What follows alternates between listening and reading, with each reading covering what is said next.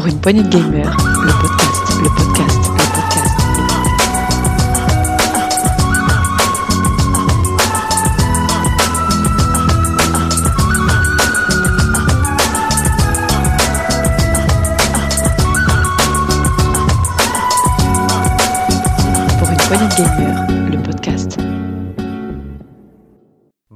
bienvenue à tous dans ce nouveau test PPG. Je suis accompagné de Setzer pour ce test. Bonjour Setzer. Oui, bonjour, mais dis-moi, tu ne t'es pas présenté, qui es-tu? Alors euh, moi c'est Thomas et euh, un, un nouvel animateur chez, euh, chez, chez les PPG, c'est intéressant. ah bah oui écoute euh, il faut bien que je me lance à un moment donné. Ouais, voilà, Duke c'est gentil, mais on en a un peu marre, ouais, voilà. C'est ça. Et puis euh, à chaque fois c'est toi qui fais qui fais les présentations de test et on va croire que tu branles rien et pas tester le jeu. Donc C'est possible. C'est une possibilité. donc cette fois-ci c'est toi qui va nous faire le test de Superliminal. Et juste avant on va s'écouter un petit trailer.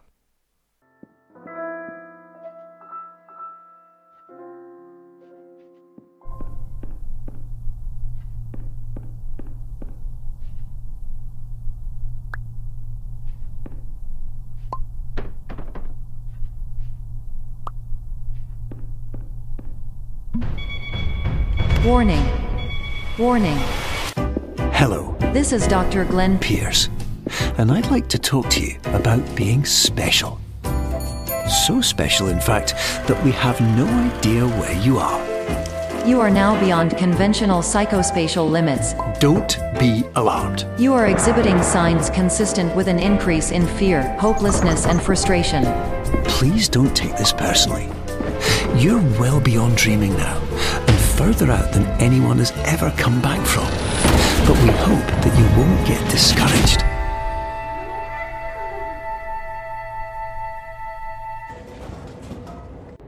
Voilà donc euh, bon, ça va nous mettre dans l'ambiance. Alors euh, dis-moi euh, Setzer. Ah, mais je l'ai je l'ai pas fait le jeu, moi je comptais sur toi en fait. Non, non, c'était juste, pour c'est- juste angoisser l'animateur. Euh, oui, bah aujourd'hui on va parler de Superliminal, ou Superliminal, comme vous voulez, euh, si vous parlez anglais ou français, ça passe, qui est un jeu développé et édité par Pillow Castle. Alors c'est mignon, c'est un château qui est fait en oreiller, les Pillow Castle, sais, comme quand t'es petit, là tu fais des châteaux forts en, en oreiller. C'est un jeu qui est sorti en juin 2019 sur, euh, sur Windows, en juillet 2020, un an plus tard à peu près, sur PS4, Xbox One et Switch. Pour une fois que la Switch a les mêmes jeux que, que les autres. Et aussi tout récemment, là le 5 novembre il me semble, sur Steam. Donc c'est bon, tout le monde là, tout le monde peut, peut y jouer. Il s'agit, ça n'existe pas, ou enfin en tout cas je sais pas si, j'invente le terme, mais moi ça me plaît bien, c'est un first person puzzle, c'est-à-dire un jeu vidéo qui est fait d'énigmes visuelles qui sont basées sur des illusions d'optique et de la perception forcée ou perception imposée. C'est force perception en anglais. J'ai pas trouvé le terme euh, français précis. Pour, euh, pour donner une idée, la perception forcée, vous voyez les gens qui font semblant de tenir la tour de Pise? Bon ben voilà, c'est ça. C'est de la perception forcée. Dans le Larousse, liminal ou liminaire, ça désigne un stimulus qui est juste au seuil de perception. Tu, tu vois ce que je veux dire, euh, Thomas? Ouais oui oui, je, je vois, c'est le truc que tu vois du coin de l'œil. Vo- Voilà, c'est ça. c'est- C'est-à-dire sti- c'est un stimulus qui est là et t'es entre le je le perçois pas du tout et je le perçois euh, clairement. C'est au seuil de la perception. C'est ce truc au coin de l'œil que tu, tu sais qu'il y a quelque chose mais tu vois pas forcément ce que c'est. C'est ce son que tu crois entendre ou que tu penses que tu entends mais t'es pas sûr non plus. Voilà, c'est quelque chose d'un petit peu euh, entre deux. C'est un peu entre le sommeil et le rêve, quoi. Tu vois, c'est c'est quelque chose où tu, tu sais pas si ça existe ou si tu le rêves. Et justement, toutes les énigmes seront basées sur cette perception et surtout la façon dont les développeurs s'en amusent et surtout dont ils se foutent de notre gueule. Mais ça, on va, on va revenir dessus. Voilà, un jeu qui est basé sur les énigmes visuelles et personnellement, c'est un truc que j'adore. Je sais pas si t'avais les bouquins de, de, de Foss 3D quand t'étais plus jeune chez toi, mais, euh, mais moi, je, Ouais j'en avais. moi ouais. j'adorais ça, quoi. Cette espèce de, de, de Ouais. bouillie où dedans il y a des images qui, qui se détachent, j'ai trouvé ça très très cool. Ouais, un truc sur la perception forcée, c'est ce qu'on m'avait dit aussi moi en dessin, c'est euh, tu sais quand tu regardes un plafond ou un, un sol un peu avec euh, des dessins et qu'au bout d'un moment à force de le regarder, tu vas finir par voir une, un visage ou Ah un lapin, un animal. Ça, ça, ça, ça tient aussi un peu à, à ce système-là dans ta Mhm. perception. Oh bah c'est un petit peu ce qu'on ce qu'on va voir aussi, pas, pas tout à fait, mais un peu. Et du coup, quelle est l'histoire? Alors l'histoire, bah, c'est c'est nul, je suis désolé. hein. Enfin, l'histoire, le scénario en lui-même est, est nul, c'est juste un prétexte pour enchaîner des niveaux, comme euh, beaucoup de, de jeux de ce genre, un petit peu hélas. Mais voilà, c'est un prétexte pour enchaîner les niveaux et pour justifier leur complexification. Pour expliquer rapidement quand même, le joueur se rend à l'Institut Pierce pour aider à tester Somnascult, alors Somna, euh, le, sommeil et Sculpt, la sculpture, le fait de modeler. Donc Somna Sculpt, une technologie qui est supposée prodiguer une thérapie par le rêve à des patients. Voilà, euh, on s'en fout. Bien sûr, rien ne se déroule comme prévu, et le joueur, on va pas spoiler, mais il se retrouve prisonnier de ses rêves et doit traverser plusieurs couches de rêve pour réussir à se réveiller. Mais bon, comme j'ai dit, euh, c'est vraiment pas essentiel. L'important à retenir, c'est que Superliminal, ce sont 8 niveaux qui sont de plus en plus fous, de plus en plus impressionnants, où les, les énigmes se multiplient aussi vite que les, que les idées brillantes en fait. Il y a vraiment beaucoup de très bonnes idées. Globalement, le truc important à retenir du scénario, c'est que c'est un rêve et tout est possible. Ah, il y aura une toute petite chose que j'aime dans, Mhm. au moins dans l'histoire. Ça, c'est- à mon sens euh, ce, qui, ce qui rehausse un petit peu, c'est quand même euh, l'humour. Il y, a un, il y a un petit peu d'humour qui est par, Il y a, il y a du portal quelque part, effectivement. On va, on va revenir dessus, mais oui, oui, il y a- il- ça, ça fait partie du déroulé du scénario, pas de, l'histoire en elle-même, donc c'est pour ça que je suis passé assez vite dessus. Le, le déroulé est déjà plus intéressant que le pitch, on va dire. Voilà. C'est ça, voilà. Bon, après, n'est pas Portal qui veut, comme on en avait pu en parler aussi, on n'est pas un- au niveau On, de The on va en parler, donc, on, euh, on va en reparler tout à l'heure pour tout ce qui est euh, bah, plutôt dans la conclusion en fait, parce qu'effectivement il y a des comparaisons qui peuvent être faites avec, euh, avec certains jeux, à l'avantage ou pas, on va en parler, mais, mais voilà, je- moi ce, que- ce dont je voudrais parler surtout c'est le gameplay parce que c'est quand même le, le point principal du jeu. Alors, je t'en prie, explique-nous comment on joue à Super Liminal. Alors comment expliquer ça pour que c'est- alors visuellement c'est très facile, mais là uniquement à l'oral ça risque d'être pas compliqué, mais on va, on va- je vais essayer de faire ça bien. Le, le point principal du gameplay c'est la perception et notamment la taille des objets. Le, gameplay est axé sur la taille des objets, c'est-à-dire que on, va prendre un gros cube. Il est là, il est devant vous, il vous arrive au genou, donc c'est un gros cube, un bon gros cube. Il est devant vous, il vous arrive au genou, donc et au plus vous reculez, au plus vous allez le voir petit, ce qui est plutôt logique. hein. Jusque là, au plus c'est loin, au plus c'est petit. Maintenant, imaginez que vous êtes à l'autre bout de la pièce et que ce même cube apparaisse donc pas plus grand que, je sais pas, moi, votre ongle par exemple. Il est tout petit, il est au fond de la pièce. Ju- Jusque là, tu me suis, Thomas? Oui, si, si ça paraît pas clair, tu me dis. Hein. non, non. Et ben là maintenant, imaginez que ce cube, même si vous êtes très loin, même s'il est à l'autre- à l'autre bout de la pièce, ben vous pouvez le saisir. Vous pouvez le prendre, vous cliquez dessus, vous le prenez dans votre main, et effectivement, il fait la taille de votre ongle. Parce qu'il est très loin. On jongle constamment entre la 2D et la 3D, ça- et la profondeur en fait. C'est-à-dire que le cube apparaît petit, vous le prenez, il est petit. Mais du coup, si tu te rapproches, À l'inverse, si c'est c'est tout à fait possible, ben, un exemple qui revient souvent dans le jeu, c'est euh, vous êtes dans une pièce qui est quasiment vide et la porte de la prochaine euh, pièce est en hauteur, complètement inaccessible. Vous pouvez pas sauter jusque là. Sur le sol, il y a justement un tout petit cube qui est pas très gros. Ben là, vous vous rapprochez du cube pour qu'il apparaisse plus gros puisque vous êtes prêt. Vous le saisissez, donc déjà vous avez un cube qui est beaucoup plus gros et là en fait, vous reculez et visuellement, visuellement, vous placez le cube au fond de la pièce et vous le lâchez. Et ben, ce cube tout petit, une fois qu'il est lâché, il se trouve bien au fond de la pièce là où vous l'avez déposé. Vous allez vous rapprocher et forcément, ben, il est aussi grand que vous. Et du coup, vous pouvez monter dessus et atteindre la fameuse porte en hauteur. il est à la taille à laquelle tu le voyais dans ta perspective, de- dans ton champ de vision. C'est ça. Donc, c'est ben, c'est la fameuse tour de Pise que, dont on parlait, les gens qui se prennent en photo en train de soutenir la tour de Pise. Là, c'est pareil, c'est comme si vous pouviez prendre la tour de Pise et la manipuler, puisque du coup, elle fait euh, un millième de sa taille, ou même moins, j'en sais rien. Euh, ben, D'ailleurs, le créateur du jeu, Albert, euh, Albert Shi, S-H-I-H, il explique que ces photos sont une de ses sources d'inspiration. Et c'est ça tout le principe, en fait. Euh, Vous n'arrivez pas à atteindre un, endroit, vous grossissez l'objet pour pouvoir monter dessus et atteindre le- l'endroit, par exemple. Ça va être un élément principal du gameplay. Après, il y a d'autres mécanismes qui sont utilisés, comme le trompe-l'œil, ou des portes qui sont pas des portes, des couloirs qui sont pas des couloirs. On s'approche d'un mur et en fait le couloir continue, mais la peinture fait que on croyait que c'était un mur. Ou alors les, les, hum, vous savez ces peintures qui sont visibles que depuis un certain point de vue. Par exemple, tu as un morceau d'objet qui est peint sur un tuyau et l'autre partie qui est peinte sur le mur. Il faut que tu t'alignes toi, que tu te mettes dans le, le- le bon angle de vue pour aligner le tuyau et le mur, et là l'objet apparaît complet. Mhm. Voilà. Ouais. Et, et là, tu peux le prendre en plus. Et ça va même plus loin parce que cet objet, il peut débloquer carrément une sortie. Je sais pas si, si- ah, pour ceux qui ont joué, ils comprendront, mais euh, la pièce d'échec géante du niveau 2, la pièce euh, verte, là, tu vois de, de quoi je parle? C'est celle qu'on voit dans certains trailers. Voilà.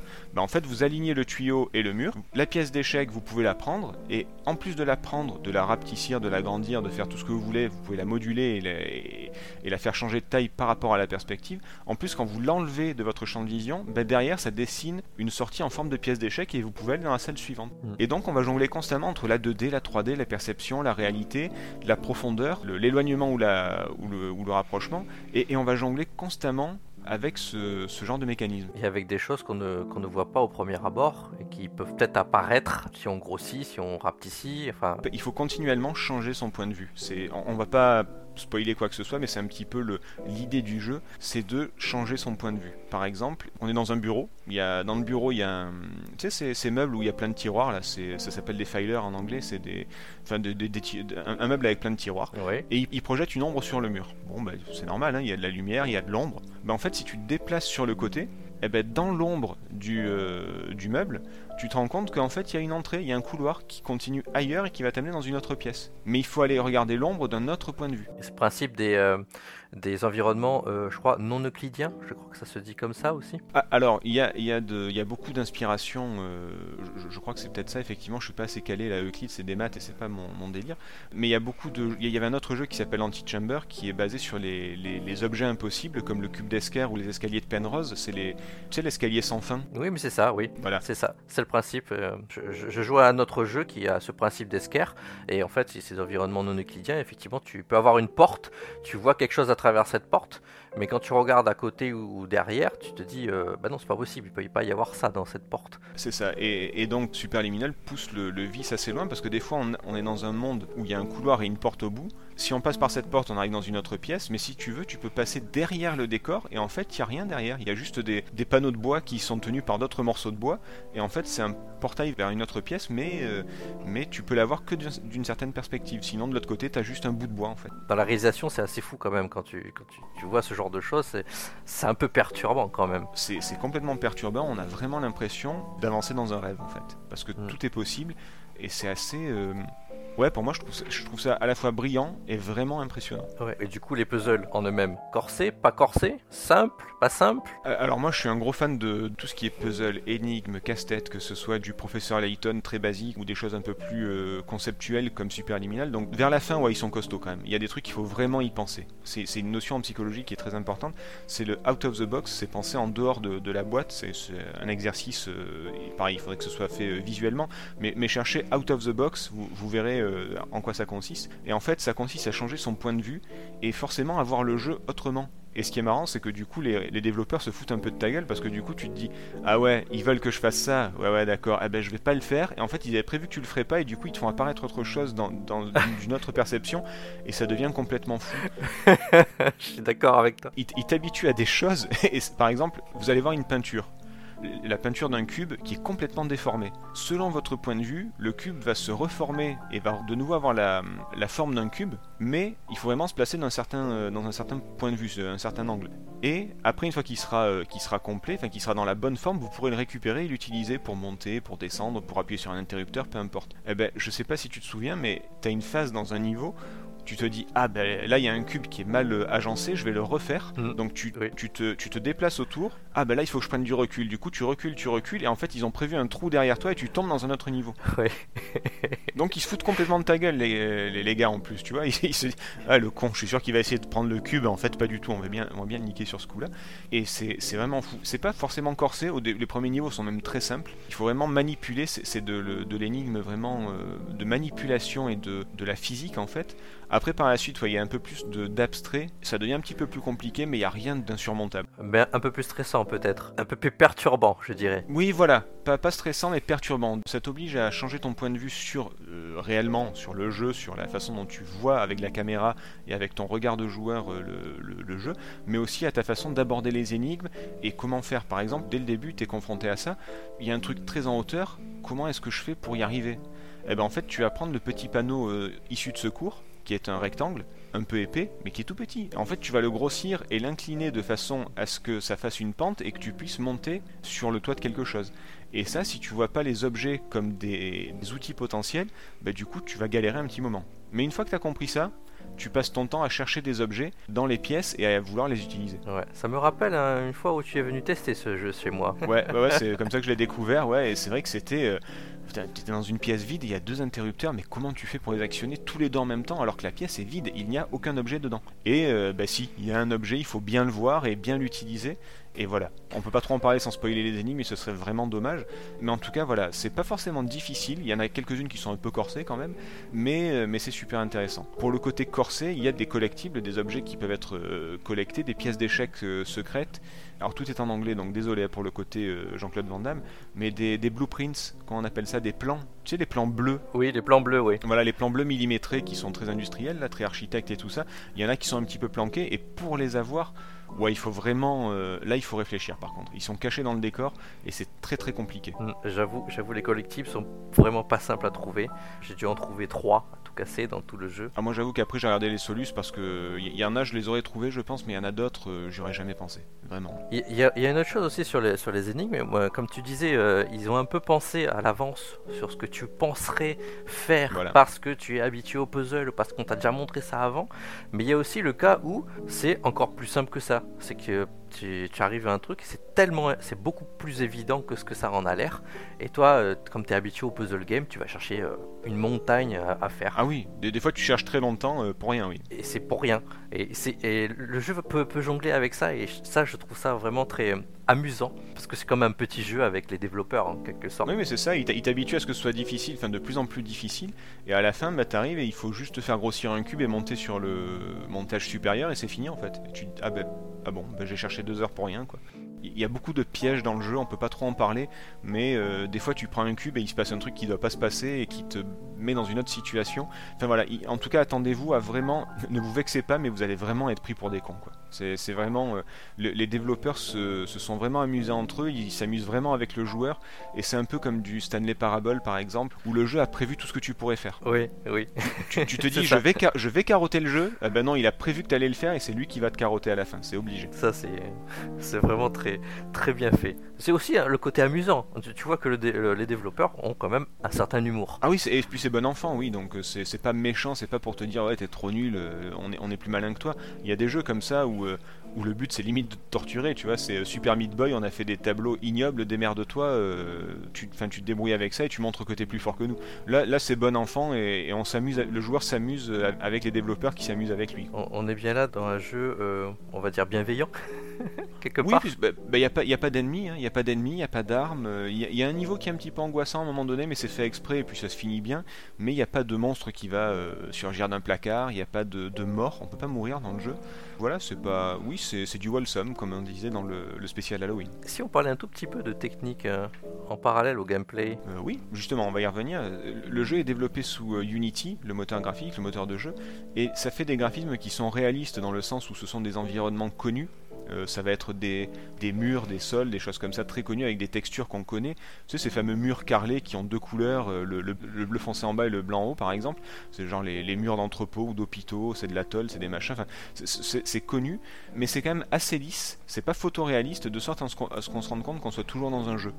On- en parlait en off tout à l'heure, c'est vrai que si le jeu avait été photoréaliste, il aurait été carrément angoissant en fait. Ouais. Parce- Parce que là, on, on se serait vraiment cru prisonnier d'un rêve et ça aurait pas pu être euh, possible. Là, on est dans le réaliste, mais pas photoréaliste. c'est ça. Et encore, imagine si le jeu avait été en réalité virtuelle. Je pense qu'il a... Là, là tu, tu peux avoir des problèmes au cerveau à la fin. Tu te fais des nœuds. hein. Ah, je, pense que ça aurait été vraiment angoissant. Ça aurait vraiment été angoissant. Et puis j'ai une pensée pour euh, Bene parce que des fois il y a des niveaux euh, un peu comme dans Infinish Swan. C'est pas entièrement blanc, mais euh, mais il y a des trucs un petit peu un petit peu comme ça où tu peux évoluer à l'aveugle et c'est vraiment très compliqué quoi.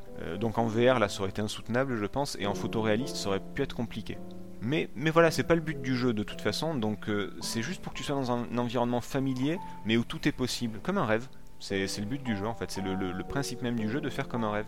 Même la musique, il y a deux types de musique. Quand on reste dans le ce que, ce que le jeu attend de nous, entre guillemets, euh, dans le, le cheminement normal, il y a de la musique d'ascenseur, un petit peu smooth, un petit peu jazz. Il y, a- il y a même un réveil que tu peux régler et tu peux régler la musique dessus. Mhm. T'as as 5-6 pistes dessus, je crois, même peut-être 10, mais tu peux les régler. et C'est très. euh, ouais, voilà, c'est c'est vrai- c'est vraiment de la musique d'ascenseur.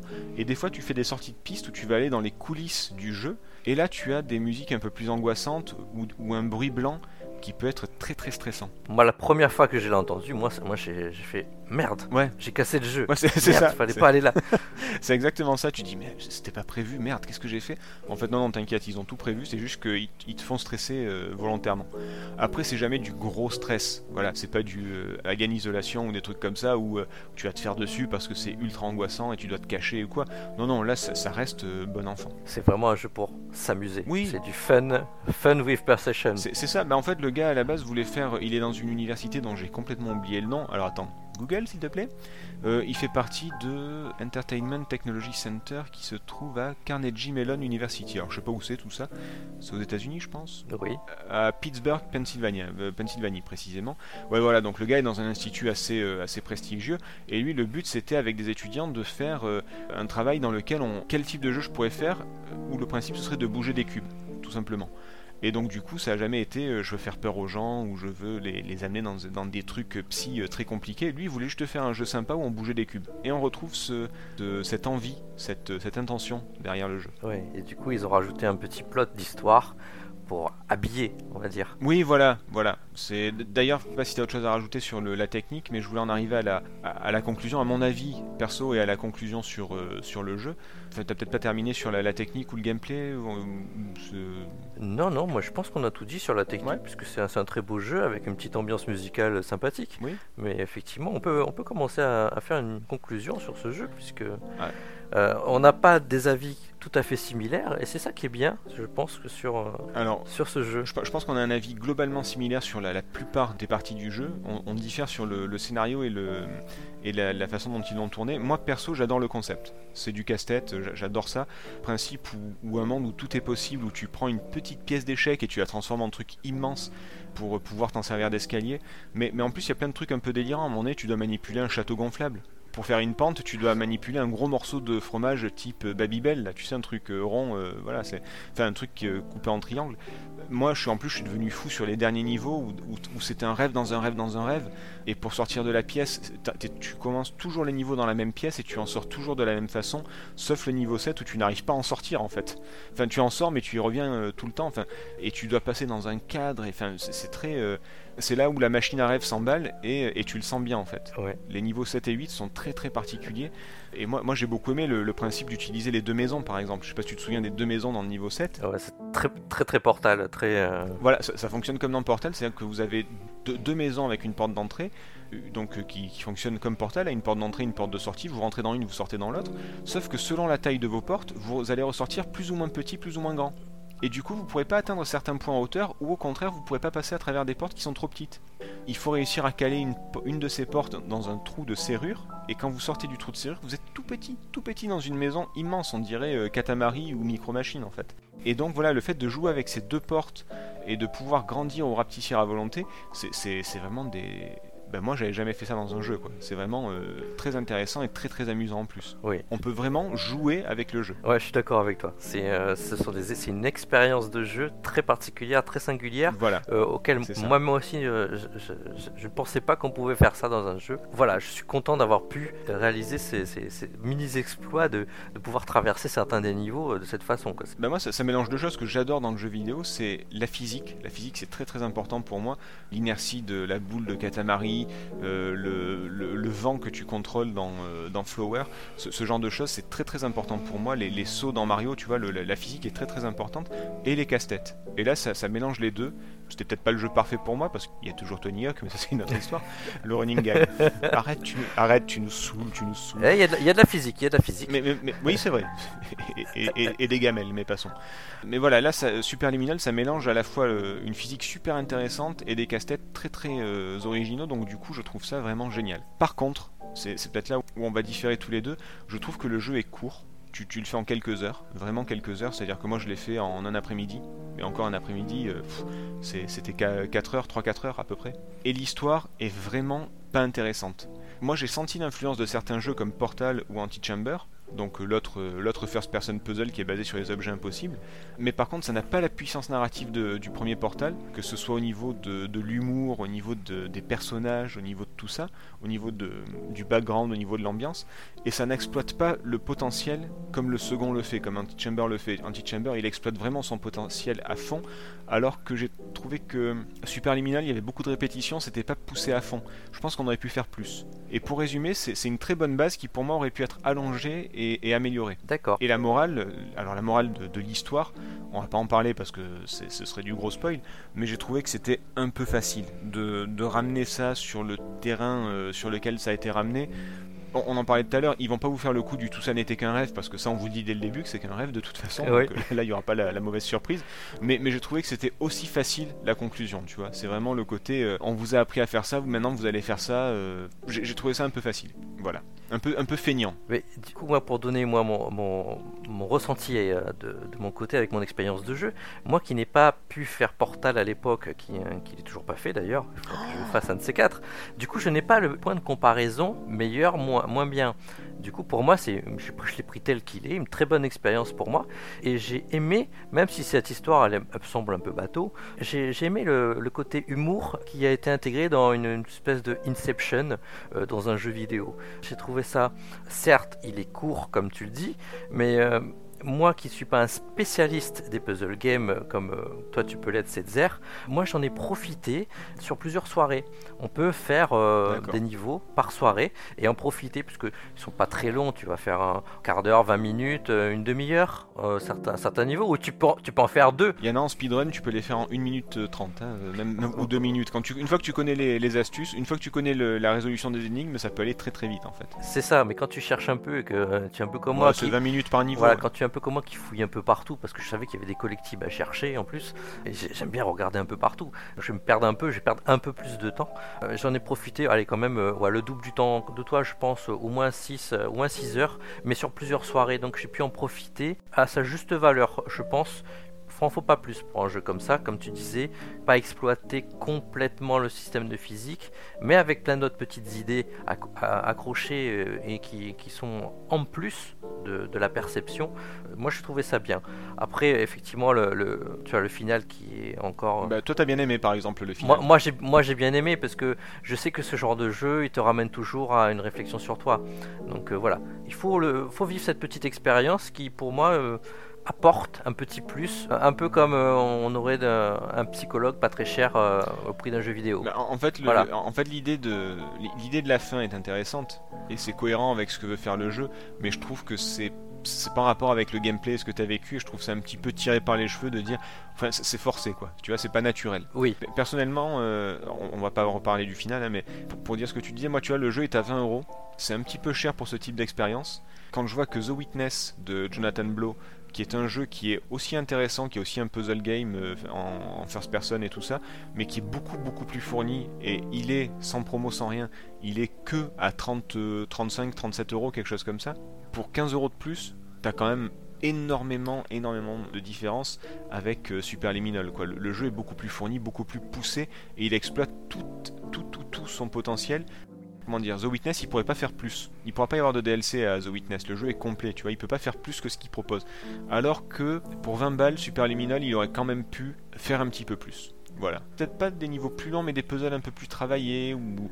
Enfin, je, je sais pas ce qu'il aurait pu faire, mais si, si un Superliminal 2, moi je l'achète. oui. C'est... S'il s'il pousse le concept un peu plus C'est loin, ce que j'allais te dire, parce que si ça se trouve, on pourra, on pourra revenir dans Superliminal pour un deuxième épisode, c'est c'est fort possible.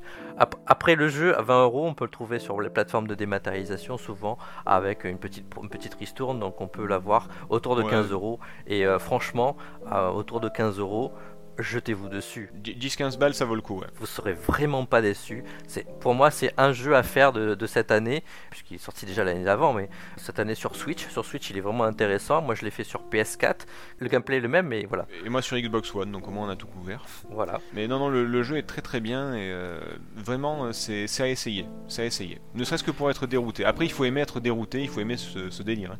C'est sûr que si vous jouez à Call of, je sais pas si ça va être votre, euh, votre tasse de thé. Très bien. Écoute, merci Setzer pour euh, ce super test de Super Liminal. Oh bah, merci de me l'avoir fait découvrir, c'était un super jeu. Donc, euh, Et oui, pour une fois, c'est moi qui te fais découvrir un jeu et je pense que je vais bientôt t'en faire découvrir un, un autre et on pourra se retrouver pour un prochain test PPG sur un autre jeu de ce type, je pense. Un petit teaser là, en fin de, en fin de test. je, je garantis pas qu'il soit aussi récent parce que là tu m'as quand même fait tester un jeu qui a moins de 6 mois hein, pour moi, donc euh, c'est un peu un exploit en soi. c'est c'est vrai, c'est tout à fait vrai. Eh Ben, je vous propose de finir euh, ce test sur un, un petite ambiance musicale un peu lounge, donc euh, sur une musique euh, de Matt Christensen. Et je vous propose, bon, c'est un des titres que l'on trouve au milieu du jeu et qui Ça s'appelle Musique d'ascenseur numéro 3. non, quand même pas. Je vous propose Sentimental Dreamer, donc de Matt Christensen. Et merci à tous. Au revoir, Setzer. Au revoir et à bientôt. À bientôt. Allez, ciao.